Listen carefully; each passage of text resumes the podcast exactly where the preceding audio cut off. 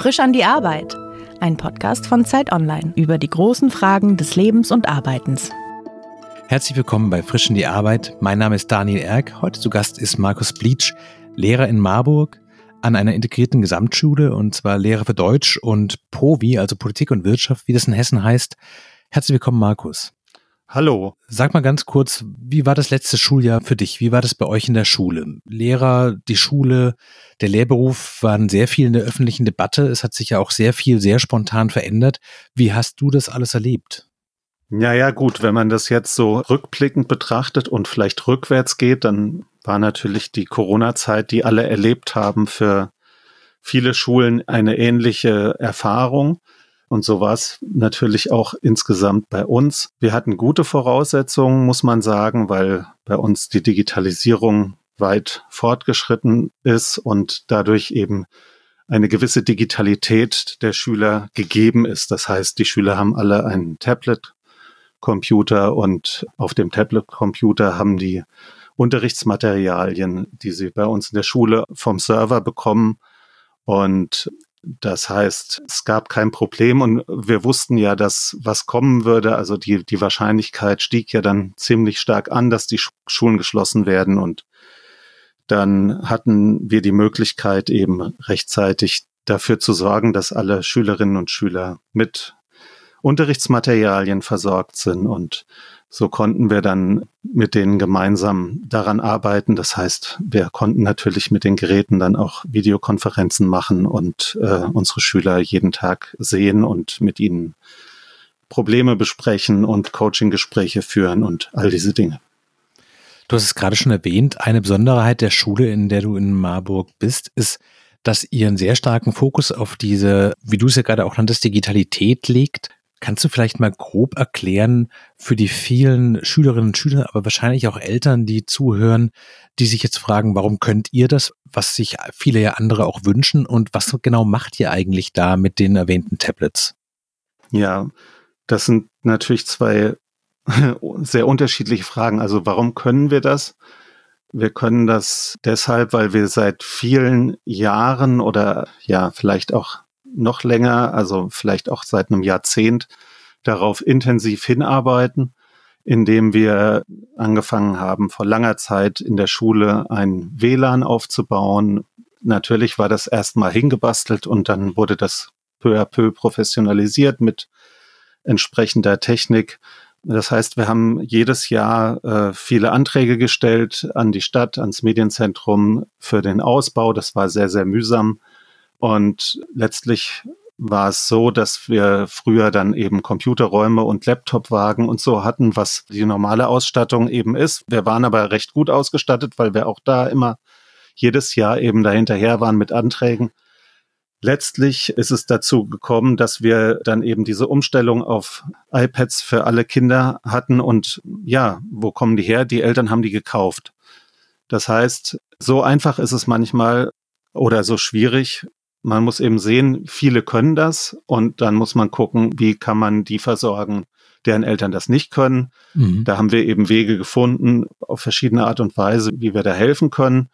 Und ja, dadurch, dass wir aber eben die WLAN-Ausstattung an der Schule hatten, konnten wir ja damit arbeiten. Ohne WLAN an der Schule geht das eben nicht. Das heißt, das war die Voraussetzung.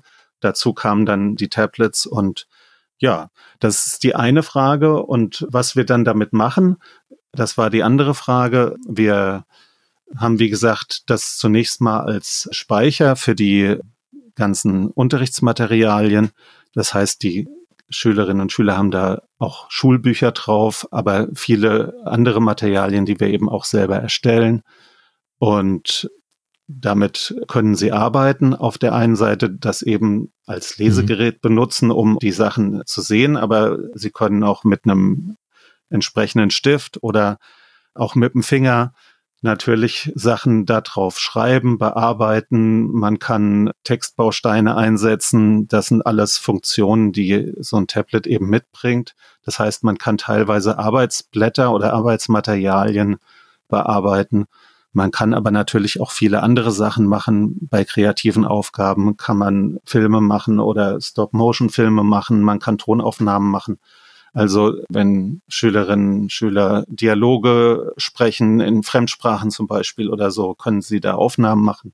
Und dann können sie natürlich sich selber kontrollieren mit der Aufnahme und können die Aufnahme so oft machen, bis sie selber zufrieden sind und dann mhm. an den Kollegen, die Kollegin schicken, die sich das anhört und dann Feedback geben kann. Gab es in diesem Moment irgendwann im März, April, wo du mit, weiß ich nicht, Kolleginnen und Kollegen dich unterhalten hast und merktest, wir werden da vergleichsweise gut durchkommen, weil wir einfach vergleichsweise sehr gut vorbereitet sind? Das wussten wir von vornherein. Hm. Also das war uns klar, dass es eben für uns an der Stelle natürlich auch Schwierigkeiten geben wird, wie das so ist, wenn man sich eben nicht in Wirklichkeit trifft. Jeder weiß das, dass ein Telefonat oder von mir ist auch ein Videotelefonat natürlich kein reelles Unterrichtserlebnis sein kann und auch kein wirkliches Gespräch ersetzen kann. Das hatten wir natürlich auch, aber wir wussten, dass wir natürlich die Schüler sehen können. Und ein wichtiger Aspekt von Schule ist ja eben, dass man sich sieht, dass man miteinander spricht, dass man sich erreicht, dass man sieht, wie geht es dem Kind, dem Jugendlichen. Das ist ja wirklich eine ganz wesentliche Sache, dieser Kontakt, eine emotionale Auseinandersetzung. Natürlich eben unter diesen Bedingungen Video nicht so gut möglich, aber man sieht schon ein bisschen, wie es ist und kann aufeinander eingehen. Dieser Podcast wird präsentiert von HP und Intel. Was Mitarbeitern das Leben leichter macht? Die smarten Lösungen der HP Notebooks mit Intel Core V Pro Prozessor. Heute schon wie morgen arbeiten. Mehr dazu in den Show Notes.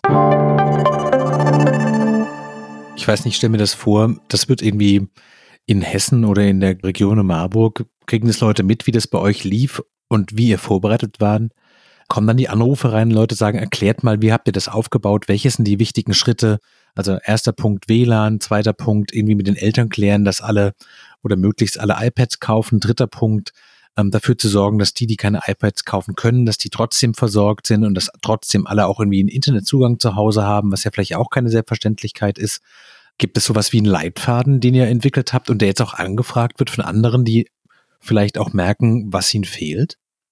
Naja, auf der einen Seite sind wir so ein bisschen auch Referenzschule, Medienreferenzschule, das ist schon so, aber das hat keinen wirklichen Stellenwert in Marburg. Also ist ja dieser alte Spruch, der Prophet gilt im eigenen Land nichts.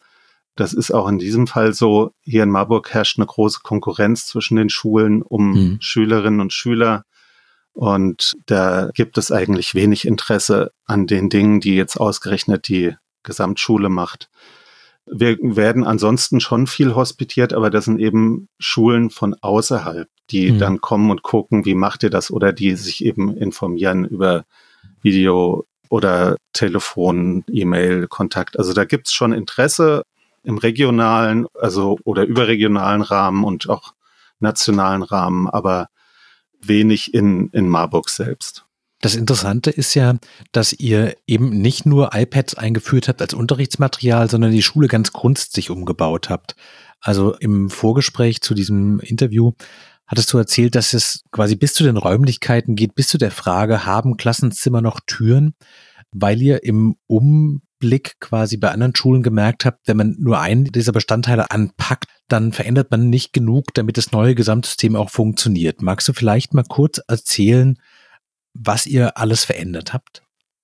Der Grundgedanke war, wie kann man Schule so verändern, dass Schüler kreativ arbeiten können, dass kreative Prozesse überhaupt möglich sind. Ich will es vielleicht an einem Beispiel festmachen. Als wir noch in dem klassischen Rhythmus der Unterrichtsstunden und ja, der Fächer gearbeitet haben in den Klassenräumen, dann ist es natürlich so, wenn, wenn eine Gruppe von Schülern meinetwegen zusammen Theater spielt oder zusammen einen Film dreht oder sonst irgendetwas Kreatives, ein Musikstück macht, dann ist es eben oft so, dass die Schülerinnen und Schüler natürlich nicht alle in einer Klasse sind, sondern dadurch, dass man unterschiedliche Kurse hat. Also an der Gesamtschule gibt es ein Kurssystem. Wie in der Oberstufe gibt es ja auch so eine Art Kurse. Und so gibt es in der Gesamtschule ein Kurssystem, was sozusagen die Fachleistungsdifferenzierung abbildet. Das heißt A-Kurse, B-Kurse oder Grundkurse und Erweiterungskurse. Das ist unterschiedlich je nach Schule. Auf jeden Fall haben wir gemerkt, dass meinetwegen eine Gruppe von Schülern will einen Film drehen und dann ist aber der eine hat zu dem Zeitpunkt Mathe und der andere hat dann Englisch mhm. und das läuft nie zusammen. Die Kinder finden keine Termine und keine Räume, um ihre Arbeiten zu machen. Ja. Und es läuft eben immer alles in dem vorgegebenen Takt. Alle Kinder äh, sind in einem Raum und alle diese Kinder in demselben Raum müssen dieselbe Aufgabe in demselben Zeitraum und so weiter erledigen. Immer alles sehr gleich. Dabei sind die Schülerinnen und Schüler ja extrem unterschiedlich in jeder Hinsicht. Und ja, dann war eben die Frage, wie kann man dem gerecht werden? Wie kann man eben kreative Prozesse ermöglichen, Individualisierung in der Herangehensweise, in der Zeitsukzession und so weiter. Und dann haben wir eben gesehen, dass man sehr viel verändern kann, dadurch, dass wir in Schulen hospitiert haben und haben gesagt, okay, wir verändern zum Beispiel die Räume. Damit Schülerinnen mhm. und Schüler kreativ arbeiten können, muss man ihnen Räume anbieten, in denen sie arbeiten können. Das erste, was wir damals gemacht haben, war, das war im Zusammenhang unserer Entwicklung zur Kulturschule in Hessen. Das ist ein besonderes Programm. Da haben wir einen offenen Musikbereich eingerichtet. Das war so der Start. Mhm. Und der offene Musikbereich, der steht eben den Schülerinnen und Schülern niedrigschwellig zur Verfügung, wenn die dann eine gewisse Erfahrung haben und dann haben die dann Zugang und können da eben auch ohne Lehrkraft mit anderen Schülerinnen und Schülern eben Musik machen. Hm. Und ja, daran haben wir uns auch eben so ein bisschen orientiert und haben gesagt, ja, aber das bräuchte man eben insgesamt, diesen Zugang, diesen niedrigschwelligen Zugang zu Räumen, die kreative Arbeit ermöglichen. Aber es braucht eben Arbeitsmöglichkeiten für Schülerinnen und Schüler, wo sie auch alleine mal an einem Problem eine gewisse Zeit arbeiten können und ungestört sind. Das heißt, mhm. das haben wir als einen Raum aufgestellt, dass eben jedes Kind, jeder Schüler, Schülerin einen eigenen Schreibtisch hat, einen eigenen Arbeitsbereich. Mhm. Und da wird auch nicht gesprochen. Das ist ein Stillarbeitsraum. Ja, und dann gibt's eben einen Arbeitsbereich, da können Schülerinnen und Schüler zusammenarbeiten. Kooperationsfläche und finden dort verschiedene Möglichkeiten, zusammenzuarbeiten. Das klingt ja schon quasi nach dem, was in der Politik oft diskutiert wird, nämlich so der Revolution der Schule und zwar in allen Bereichen. Also von der Struktur des Tages über die Endgeräte, über die Art und Weise, wie die Schule räumlich strukturiert ist, wird ja alles einmal angefasst. Genau. Es ist aber keine Revolution. Natürlich hört es sich revolutionär an, sondern es geht Schritt für Schritt, hat doch auch eher evolutionären Charakter. Wie gesagt, auch die Sache mit den Endgeräten hat ja zur Voraussetzung Aufbau von WLAN und das sind alles lange Prozesse. Mhm. Und jetzt die Umbauphase geht über mehrere Jahre, weil jedes Jahr ein Jahrgang dazukommt. Wir haben eben mit den Kleinen, mit den Fünftklässlern angefangen dieses neue System zu machen. Die alten Jahrgänge bis zur 10 arbeiten in dem alten System, weil man es nicht nachträglich die Bedingungen ändern kann. Das heißt, der Umbau findet eben peu à peu statt. Stück für Stück werden verschiedene Gebäudebereiche umgebaut und Stück für Stück eben Jahrgang für Jahrgang kommt dazu und wird sozusagen eingebaut in das System, weil wir eben ja auch nicht mit Klassen arbeiten, sondern mit jahrgangsübergreifenden Lerngruppen. Mhm. So haben wir natürlich im ersten Jahr keine jahrgangsübergreifende Lerngruppe gehabt, weil nur Fünftklässler da waren. Hm, klar. Im zweiten Jahr dann Fünft- und Sechstklässler und so weiter. Das heißt, wenn jetzt das Schuljahr wieder beginnt, dann sind die ersten zwei Jahrgänge auf das neue System umgestellt. Fünf, sechs sind umgestellt, sieben, acht, neun, zehn, also vier Jahrgänge sind noch nicht umgestellt. Heißt, es dauert noch vier Jahre, bis alle Jahrgänge in der Schule auf dem gleichen System arbeiten. Genau, wobei wir jetzt erstmal planen für die Zeit bis zur achten Klasse. Die neunten und zehnten Klassen, die sollen auch natürlich ein verändertes System bekommen, aber das System muss sich dann eben auch an der Anschlussfähigkeit orientieren. Das heißt, bei uns lernen die Schülerinnen und Schüler natürlich sehr viele Sachen und, und selbstständiges Arbeiten, kreatives Arbeiten, problemlösendes Denken. Mhm. Solche Dinge stehen im Vordergrund. Aber wenn wir die nach der zehnten abgeben, müssen die ja auch in der Lage sein, in eine normale Oberstufe zu gehen. Und mhm. oder alle anderen Schulformen, die eben zur Verfügung stehen, müssen sie besuchen können. Das heißt, wir müssen in den letzten zwei Jahren auch wirklich nochmal Wert darauf legen, dass diese Anschlussfähigkeit gegeben ist. dem Lehrerberuf eilt ja so ein bisschen der unfaire Ruf voraus, dass es jetzt kein Beruf ist, in dem man sich nach so unfassbar viel Abwechslung sehnt und der alleine durch die wiederkehrenden Schuljahre so eine gewisse Gleichförmigkeit hat. Wann war denn für dich der Punkt, als du das erste Mal dachtest, so wie meine Schule war und so wie ich das vielleicht im Studium noch kennengelernt habe und bis zu einem gewissen Zeitpunkt auch gemacht habe, so funktioniert das eigentlich nicht mehr. Ja, wann war das? Also ich sag mal so vor zehn Jahren war es so, dass ich gemerkt habe, so geht's für mich nicht weiter. Also vielleicht, weil es auch dann irgendwie keinen Spaß mehr macht. Und für mich war dann eben die Entwicklung zur Kulturschule ein wichtiger Punkt. Die Kulturschule meint, dass eben von den Künsten etwas mehr in den Unterricht getragen wird, und zwar in den Unterricht aller Fächer, dass ästhetische Zugänge auch zu den kognitiven Dingen geschaffen werden.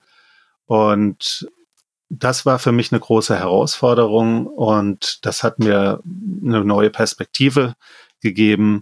Was war denn für dich die, überhaupt die Motivation, selbst Lehrer zu werden? Also ich habe den Eindruck, so zwei Drittel aller Leute, die die Schule besuchen, wollen hinterher auf gar keinen Fall mehr in so einem Schulsystem sein und sind froh, wenn sie durch sind. Und bei so einem Drittel gibt es dann so ein Nachdenken über die eigene Schulzeit vielleicht auch und über die Dinge, die man da mochte. Und davon wiederum ein kleinerer Prozentsatz entscheidet sich dann selbst in den Lehrberuf zu gehen. Was hat dich denn motiviert zu sagen, ich will eigentlich zurück in die Schule, aber auf der anderen Seite der Klasse? Also meine Mutter war auch Lehrerin. Das spricht schon mal dafür, Lehrer zu werden. Auch wenn man sich dessen gar nicht bewusst ist, gibt es da, glaube ich, einen statistischen Zusammenhang. Der Vater meiner Mutter war auch Lehrer. Hm. Meine Frau ist Lehrerin. Das ist so eine soziologische Betrachtung, die kann man machen. Für mich selber in meinem eigenen Werdegang ist es so gewesen, dass ich nach der neunten das Gymnasium verlassen habe wegen Bore-out. Könnte man so formulieren. Also ich habe mich einfach wirklich gelangweilt und das hat mich natürlich auch dazu gebracht, dass ich sehr gestört habe.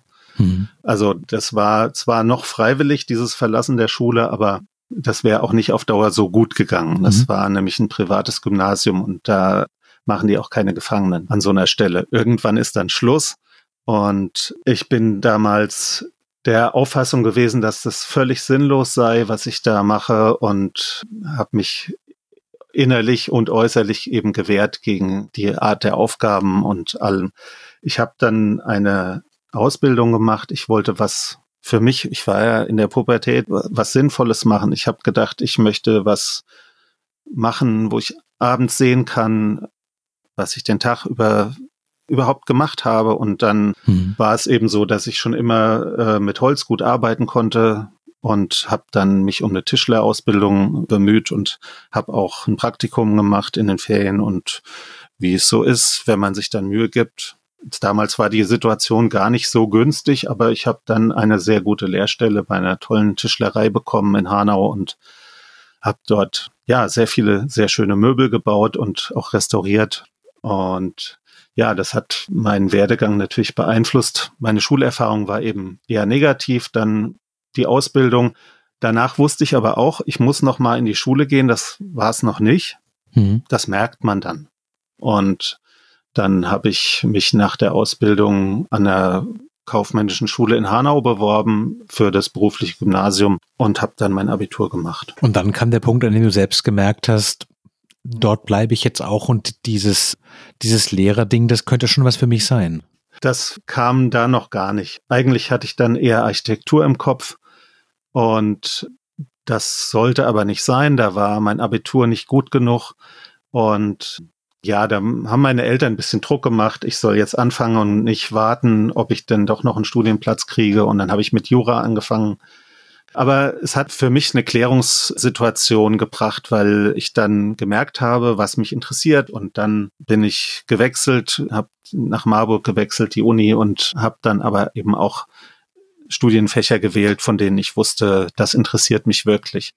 Und bin dann eben über die Fächer zum Lehramt gekommen. Die gymnasiale Lehramtsausbildung war damals sehr fachorientiert. Das heißt, man hat einfach letztlich die Fachwissenschaft studiert und die Pädagogik-Seminare, die waren auch eher fachwissenschaftlich. Also da ging es weniger um angewandte Pädagogik, sondern da ging es um Versuchsschulen im 19. Jahrhundert und solche Sachen. ich habe den Abschluss gewählt, weil ich damit was anfangen konnte. Da kommt dann vielleicht diese familiäre Prägung mit rein, dass man weiß, das ist ein Beruf. Also wenn man da steht und sagt, hm, Magister, Deutsch oder Politik, Diplom, mit Staatsexamen konnte ich was anfangen. Du hast gerade erwähnt, dass du selber während der Pubertät in der Mittelstufe quasi eine Krise in der Schule hattest und gemerkt hast, das funktioniert für mich eigentlich gerade gar nicht. Ist das was, was dir heute vielleicht manchmal den Perspektivwechsel ermöglicht, weil du vielleicht Schülerinnen und Schüler siehst, bei denen du weißt, das ist bei dir gerade eine Phase, das ist eine schwierige oder seltsame Zeit, aber mal gucken, wo der Weg hingeht. Also weil man irgendwie weiß, wenn der eigene Weg nicht so gerade war, wenn nicht immer alle Dinge so geklappt haben, wie man sich das vorgestellt hat, dass man dann eine andere Form vielleicht auch der Empathie hat für jemand, der gerade sich in irgendwas total verrennt. Das ist mit Sicherheit so, dass man sich das eher vorstellen kann, als wenn das immer alles gerade ausgegangen ist. Wobei es aber oft trotzdem natürlich schwierig ist. Also ich wusste zum Beispiel immer, was ich wollte mehr oder weniger in diesem Zeitraum. Ich habe mich ja selber eben gekümmert um eine Ausbildung, dann als ich gemerkt habe, es langweilt mich. Also ich war ja aktiv oder habe selber gewählt. Und das ist ja dann in der Schule oft nicht so, wenn Schülerinnen und Schüler Krisen haben, dann eiern sie trotzdem rum und dann ist es auch manchmal schwer zu ertragen. Aber es hm. ist trotzdem so, dass man den Perspektivwechsel sicherlich ganz gut hinbekommt und dass es auch hilft. Und es hilft mir vor allem, mir zu überlegen, was hätte ich denn gewollt, was hätte mir geholfen, die Schule nicht zu verlassen. Hm. Wegen Langeweile. Und ich denke, das ist was, was ich mir jetzt heute manchmal überlege und dann auch die Schulentwicklung, an der ich eben mitarbeite, versuche dahingehend auch nochmal, ja, zu beeinflussen. Also quasi eine Schule zu entwickeln, in der niemand drin sitzt und denkt, hier kann ich auf gar keinen Fall weitermachen, sondern eher eine Schule, bei der Türen aufgehen und bei der es vielleicht noch einen anderen Weg gibt und verschiedene Talente und verschiedene Interessen immer wieder zurückführen zum Lernen und dazu einfach dabei zu bleiben. Genau, also das ist so unser Motto auch. Wir nennen unser System Perlenwerk, personalisierte Lernumgebung und Werkstätten.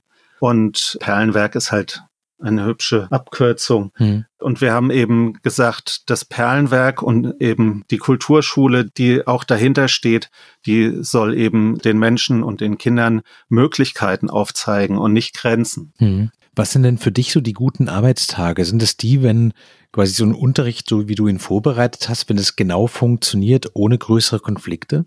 Oder sind es die Tage, wenn was total Überraschendes passiert, weil plötzlich irgendwelche Schülerinnen und Schüler mitmachen, die sonst sich nie in dieser Form beteiligen und plötzlich entwickeln sich Dinge, mit denen du gar nicht gerechnet hast?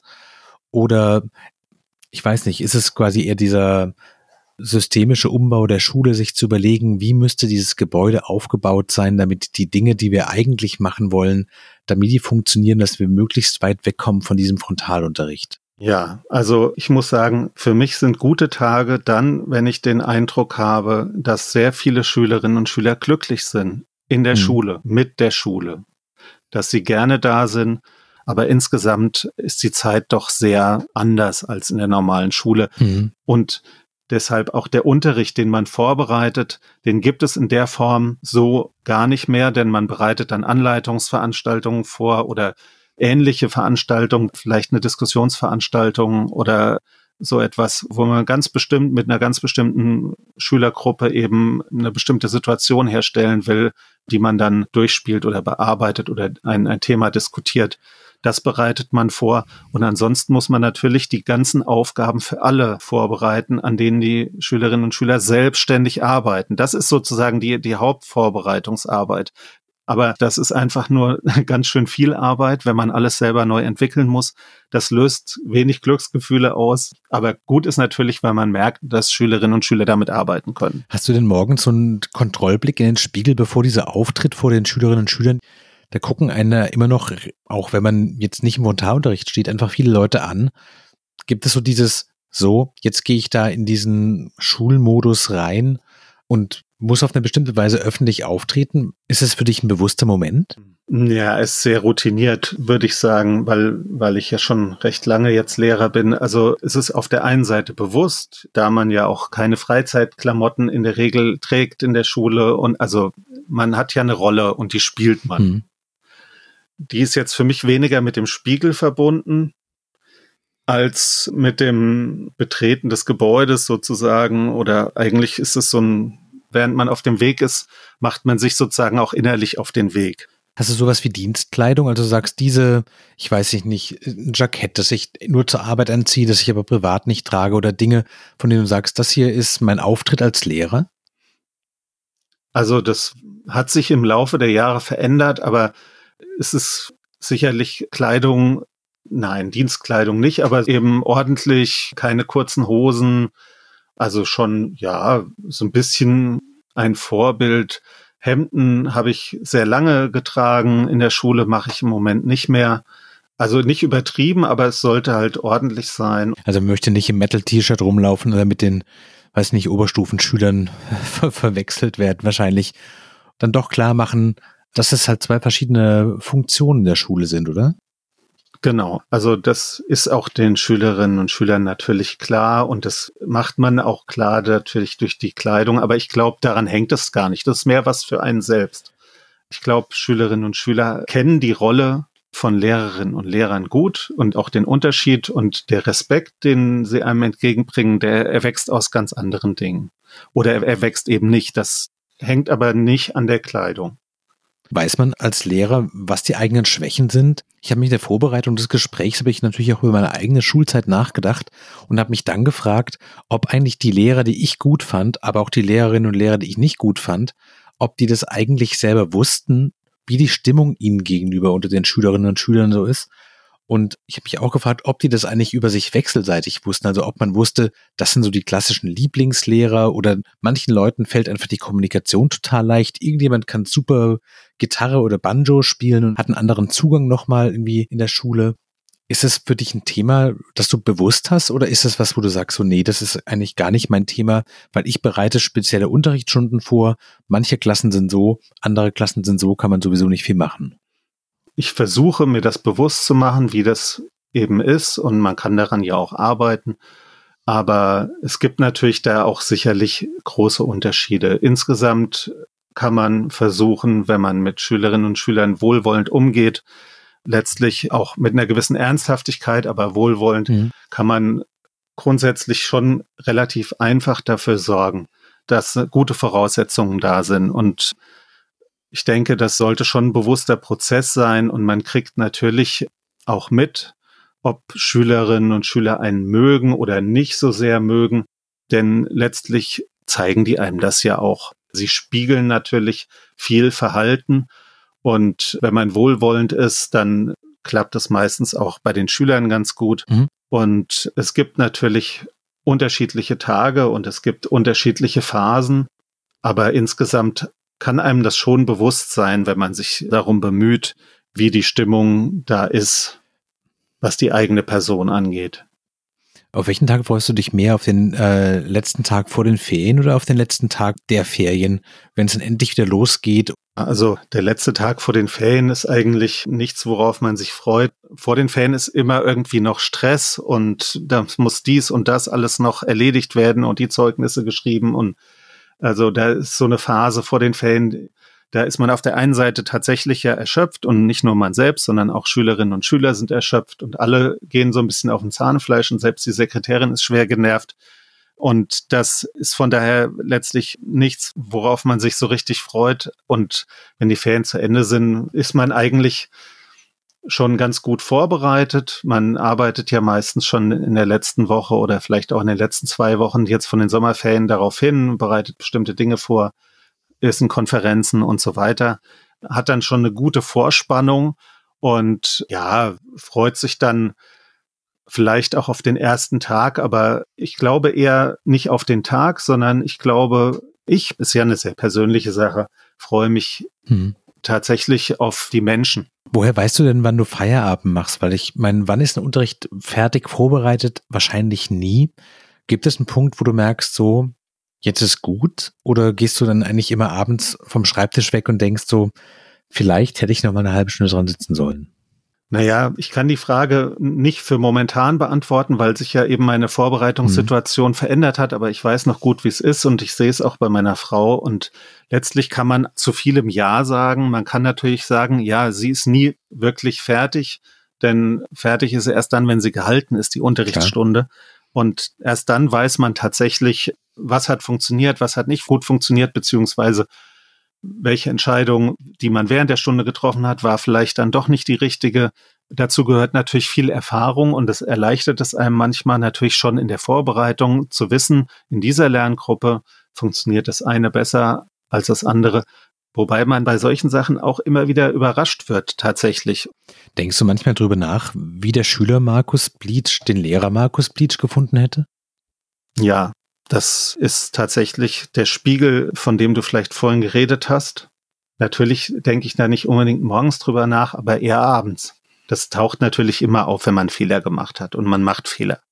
Also ich meine jetzt nicht unbedingt fachliche Fehler, sondern menschliche. Ja, das passiert natürlich im Umgang mit anderen Menschen ja ständig, dass man auch oder mit Kollegen, dass man irgendwo irgendwas falsch macht, schlecht macht, nicht so gut macht, wie man es hätte machen können wenn man vielleicht auch mehr Informationen gehabt hätte und so weiter, weil man einfach Situationen dann falsch einschätzt, wenn man nicht alles weiß mhm.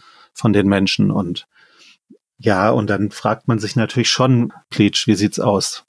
Wie hättest du das denn gefunden, so behandelt zu werden? Sowas gibt's, klar.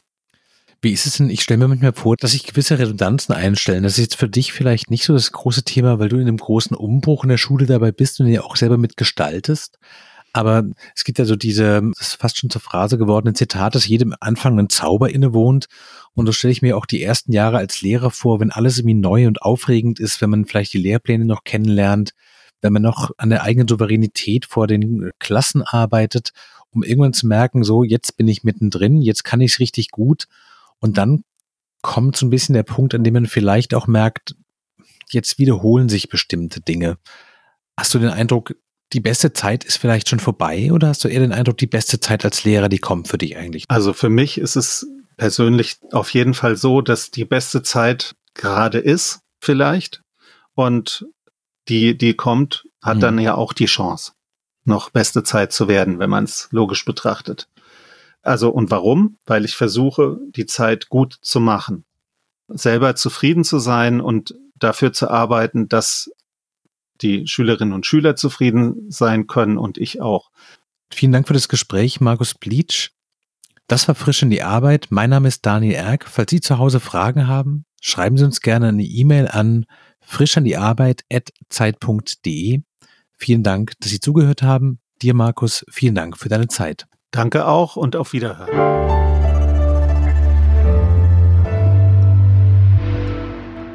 Frisch an die Arbeit, ein Podcast von Zeit Online. Konzipiert und moderiert von Leonie Seifert und Daniel Erck. Produziert von Maria Lorenz, poolartists.de.